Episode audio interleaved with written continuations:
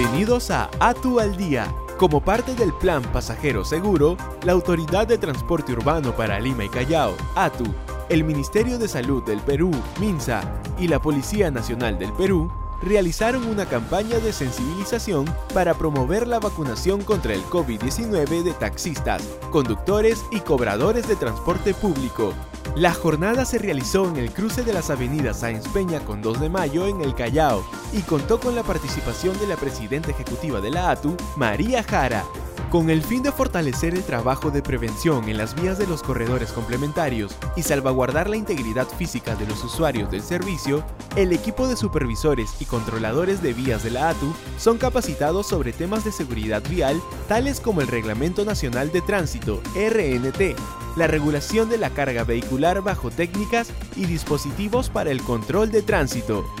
Esta semana, el personal operativo de la ATU procedió a la entrega de un monedero con más de 500 soles en su interior a una usuaria del servicio del Metropolitano, quien lo dejó olvidado en la taquilla del terminal Naranjal. Recuerda que el Metropolitano cuenta con el servicio de custodia de objetos extraviados. Por eso, en caso de pérdida, acércate a nuestro personal en nuestras estaciones y terminales. Este viernes se conmemoró el Día Nacional de la Persona con Discapacidad y el equipo de la ATU recordó a conductores y usuarios cómo hacer uso de la tarjeta de pase libre para personas con discapacidad.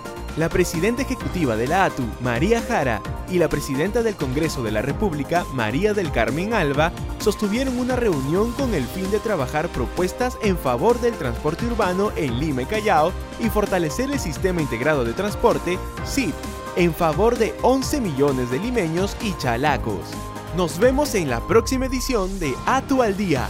Recuerda seguirnos por nuestras redes sociales.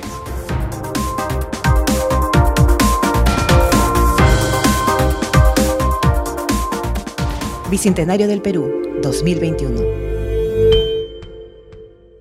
Gobierno del Perú.